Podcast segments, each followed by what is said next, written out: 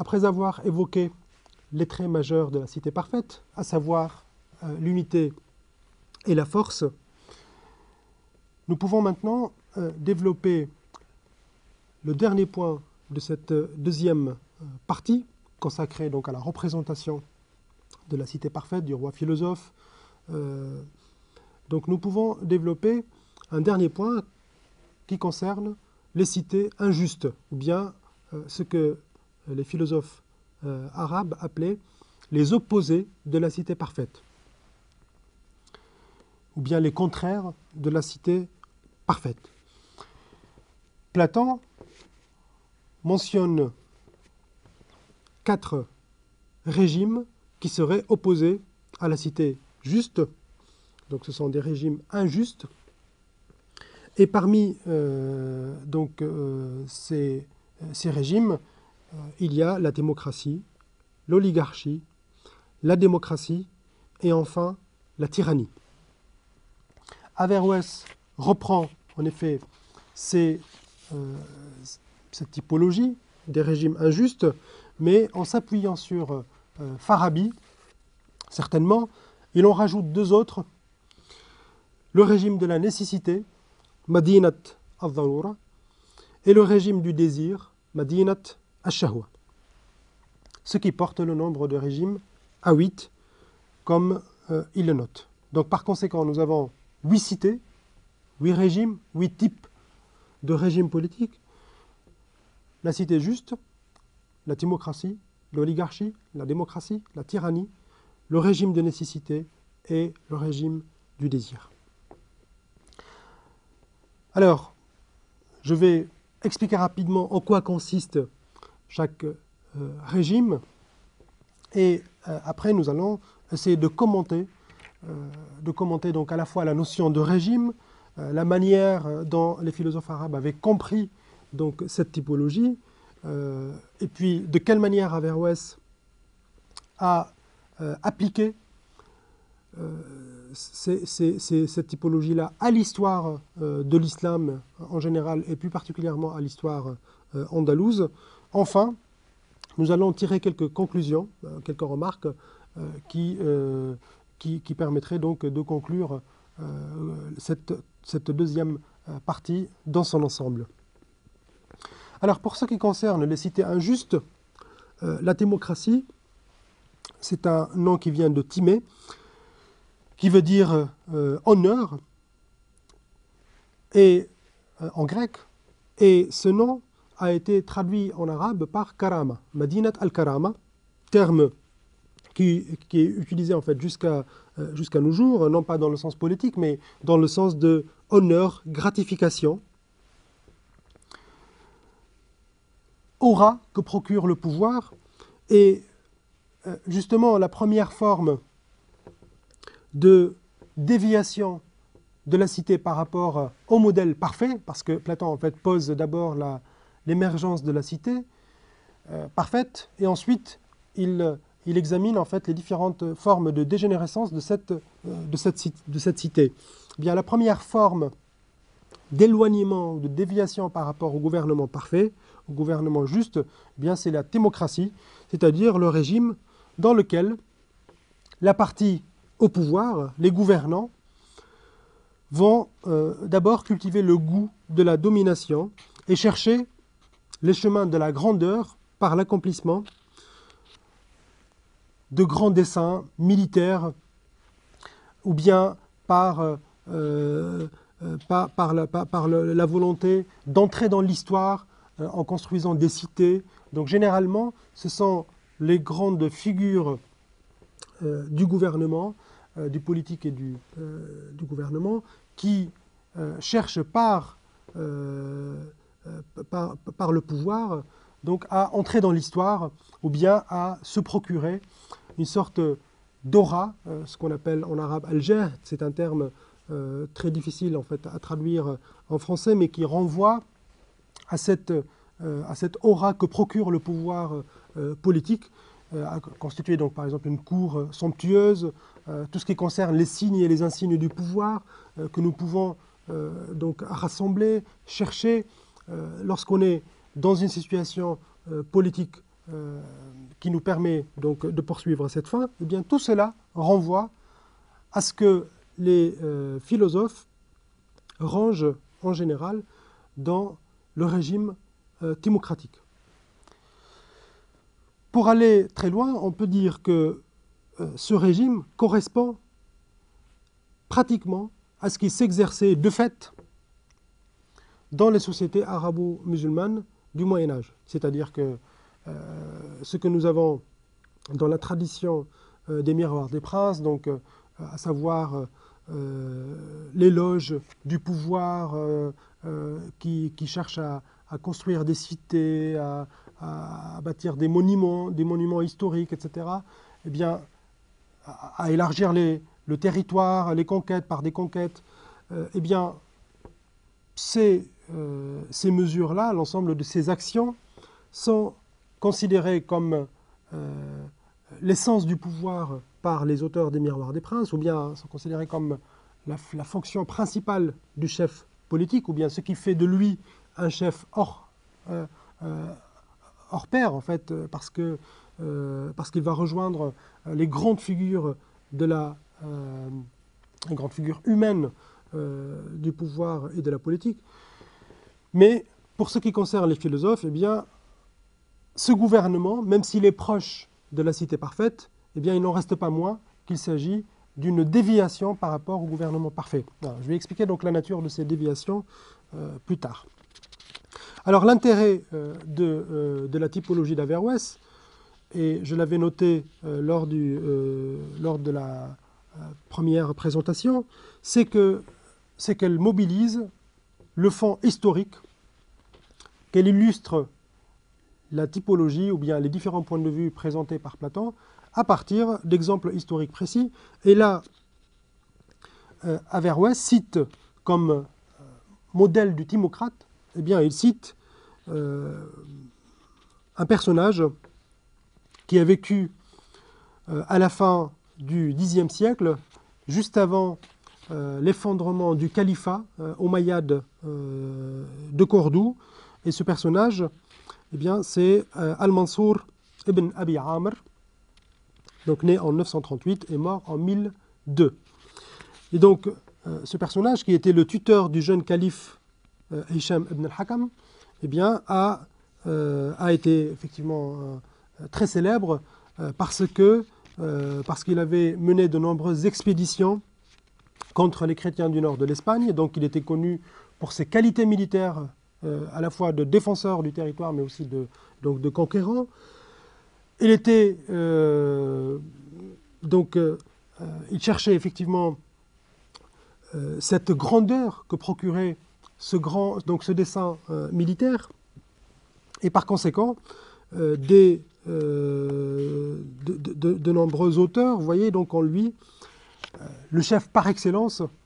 le chef politique par excellence. Pour Averroès, donc ce n'est pas le cas. Hein. c'est un, un timocrate. Le deuxième régime, c'est celui de l'oligarchie. Alors l'oligarchie donc renvoie au régime du petit nombre, cette transformation euh, dans l'esprit de Platon euh, se prépare euh, après donc, le passage de la, de la cité juste à la démocratie. Au bout de quelques années, eh bien, le, le régime devient celui du petit nombre, donc c'est ça le sens de oligarchie, du terme oligarchie, c'est le régime du petit nombre, parce que ici, ce que cherche la partie gouvernante, ce n'est pas le luxe, le raffinement, les signes et les insignes du pouvoir, tout ce qui montre en fait la splendeur euh, donc de, euh, du règne du prince ou bien du roi, mais en l'occurrence, les descendants des démocrates vont s'intéresser d'abord à l'enrichissement et par conséquent, euh, cela se fait par des mesures législatives mises en place par ces gouvernants qui vont imposer des taxes, des impôts, euh, des taxes illégales en général, des impôts permettant euh, donc euh, d'entretenir leur train de vie ou bien tout simplement permettant donc d'amasser le maximum de richesse. par conséquent, la poursuite, la poursuite en fait des biens matériels, de l'acquisition des biens matériels, devient la fin suprême de la partie gouvernante. et c'est pour cette raison-là que nous avons une, société qui est divisée en deux classes, une partie qui est extrêmement riche et une partie, la majorité, qui est extrêmement pauvre et qui devient aussitôt presque euh, l'esclave de la partie euh, gouvernante. C'est ainsi qu'elle est décrite par euh, Averroès. Alors cette cité a aussi, donc l'oligarchie, a également une qualification morale qui montre qu'elle est rejetée moralement par, par Averroès ou bien par, par Farabi aussi, euh, cette, euh, cette, expression en fait qui la désigne, c'est Madinat al-Khassa, c'est-à-dire la politique de la bassesse. Alors pourquoi cette condamnation morale? Euh, C'est tout simplement parce que ici, la finalité des gouvernants, c'est tout simplement d'amasser les richesses et, et, parce que les sujets deviennent les esclaves de cette partie euh, ils sont là en fait pour, euh, ils travaillent, ils œuvrent euh, pour le bien d'une poignée qui est au pouvoir et qui abuse justement de ce pouvoir. Cette deuxième transformation prépare l'arrivée d'un troisième régime, l'installation d'un troisième régime, puisque cette, euh, enfin, l'oligarchie ne peut pas continuer de cette manière-là. Euh, les sujets vont se révolter. Et là, avec cette révolte contre la partie gouvernante, eh bien, c'est l'anarchie. Et cette anarchie est le prélude à l'existence de la démocratie, qui est décrite comme un régime libre. Donc, ce qui caractérise euh, la, démocratie, c'est d'abord la liberté, c'est-à-dire que chacun fait ce qu'il veut. Il n'y a plus d'autorité souveraine, il n'y a plus de fin unique qui permet de réunir donc, les citoyens et de les euh, mobiliser en vue d'une fin unique, donc c'est le propre de la cité parfaite. Et surtout, euh, nous avons là un régime qui est complètement désarticulé, c'est-à-dire que toutes les parties sont séparées les unes des autres et les fins qui s'y trouvent sont plurielles euh, pluriel ici, donc le terme est pris dans un sens péjoratif, euh, non pas comme euh, comme c'est le cas dans, dans notre vocabulaire moderne. Ici, donc on est loin de cette unité de la cité, on est plutôt dans un régime où les gens cherchent plusieurs fins et où surtout il n'y a pas de coordination entre les différentes fins.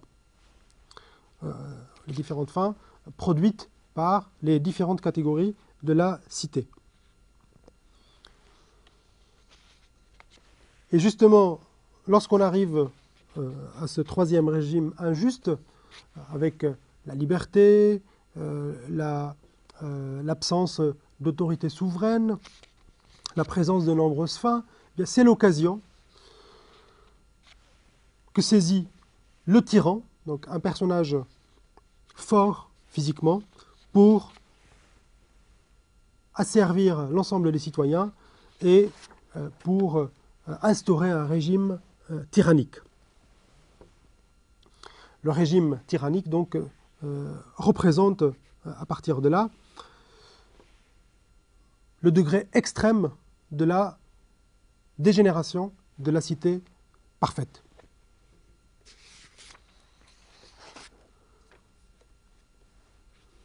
Averroès, pour décrire euh, cette, euh, ce régime-là, donc la tyrannie, qu'il appelle euh, siyasat at-tasallut, ou bien siyasat al-ghalaba, le régime de domination, ou bien le régime donc, de coercition, eh bien, il cite l'exemple de quelqu'un qui, qui a pris le pouvoir, ou qui a essayé de prendre le pouvoir contre les habitants de la cité de Cordoue, au milieu du XIIe siècle. J'ai fait allusion auparavant à cet événement, euh, quand j'avais dit qu'Averroès avait vécu un an de discorde et de guerre civile, d'anarchie euh, à Cordoue. Eh bien, Averroès, justement, cite, euh, lorsqu'il parle de la tyrannie, il cite, donc ce chef politique qui s'appelle Ibn Rania, qui est mort donc au, milieu du, du XIIe siècle et qui a terrorisé la population de Cordoue au moment où il y avait une situation donc euh, d'anarchie, une situation imprécise euh, où il y avait plusieurs, euh, plusieurs pouvoirs en place. D'abord les Almoravides, ensuite les Almohades qui devaient conquérir la ville, et enfin une, autre, une, autre, une autre partie qui est le roi Alphonse VII de Castille, qui cherchait aussi à mettre la main sur Cordoue. Donc vous voyez, dans ce contexte, Ibn Rania avait euh, cherché à imposer son joug euh, euh, à, la ville, mais les citoyens, donc les habitants de Cordoue, avaient refusé le gouvernement de cet homme. Il est parti en fait dans des, expéditions militaires pendant un an, et après, lorsqu'il est revenu à Cordoue, eh bien, il a, il a effectivement massacré la population, et c'est pour cela qu'Averroès en parle avec euh, avec, euh, euh, donc avec, avec beaucoup de détails pour dire que, que cet homme représente eh bien, à ses yeux le tyran. Alors c'est important justement, puisque nous avons parlé auparavant de la guerre, c'est important de noter qu'il ne faut pas, comme je l'avais mentionné donc à propos de la lecture de Rémi Brague, il ne faut pas tout de suite euh, tomber dans les raccourcis faciles euh, pour ce qui concerne les thèmes du djihad, de la guerre, etc. Et il faut voir euh, les choses de près avec toutes les nuances qu'elles portent. Et, là, nous avons effectivement un, exemple qui illustre parfaitement la critique que j'ai faite donc à propos de cette lecture de la guerre chez Averroès. Ibn Rania est un chef militaire qui s'est illustré par ses combats contre les chrétiens, euh, les chrétiens du Nord, donc contre le polythéiste. de ce point de vue-là, c'est-à-dire du point de vue euh, de la loi, n'est-ce pas, qui défend la guerre, euh, la guerre sainte, entre guillemets, eh bien, il serait effectivement la figure parfaite du guerrier. Or, ce n'est pas le cas pour Averroès. Averroès le considère comme un tyran. Chez d'autres penseurs, par exemple chez l'historien Ibn al-Khatib, historien euh, de Grenade, euh, qui était ministre également euh, contemporain de Ibn ami de Ibn également, eh bien, cet historien considère Ibn Rania comme un chef parfait parce que effectivement il s'est illustré lors de ses combats contre les ennemis du Nord, donc les chrétiens du Nord. Pour Averroès, ce n'est pas du tout le cas. Donc il est considéré comme un tyran. Donc vous voyez qu'on ne peut pas à partir euh, donc euh, de, certains éléments généralisés pour dire que finalement euh, ce philosophe, eh bien, il serait d'accord pour, pour n'importe quel type de djihad entre, entre guillemets, ou bien que ses vues sur le djihad seraient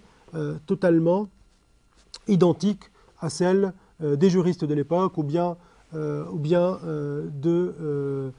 penseurs, ou bien d'acteurs euh, contemporain. Donc il faut vraiment se méfier euh, de ce genre de, euh, généralisation. Et là, nous avons un exemple au niveau de la réception de, cette, de cette figure de Rania et la manière dont elle a été appréciée à la fois chez les historiens et chez Averroès, eh bien, nous voyons très bien qu'on ne peut pas soutenir le point de vue avancé par Rémi Brague ou par Dominique Urvois. Un autre exemple, c'est celui euh, que j'avais cité tout à l'heure, à savoir Al-Mansour ibn Abi Amr, c'est-à-dire euh, qui est pour, euh, considéré pour Averroès comme le timocrate par excellence. Eh bien là encore, nous avons, nous avons une figure qui aurait pu être rangée parmi les figures des guerriers parfaits, des chefs politiques parfaits, puisqu'il s'agit d'un chef musulman qui, cherchait à défendre contre euh, les chrétiens à, défendre le territoire de l'islam, mais Averroès, pareil, ne le considère pas comme un chef parfait. Donc vous voyez euh, que tout doit être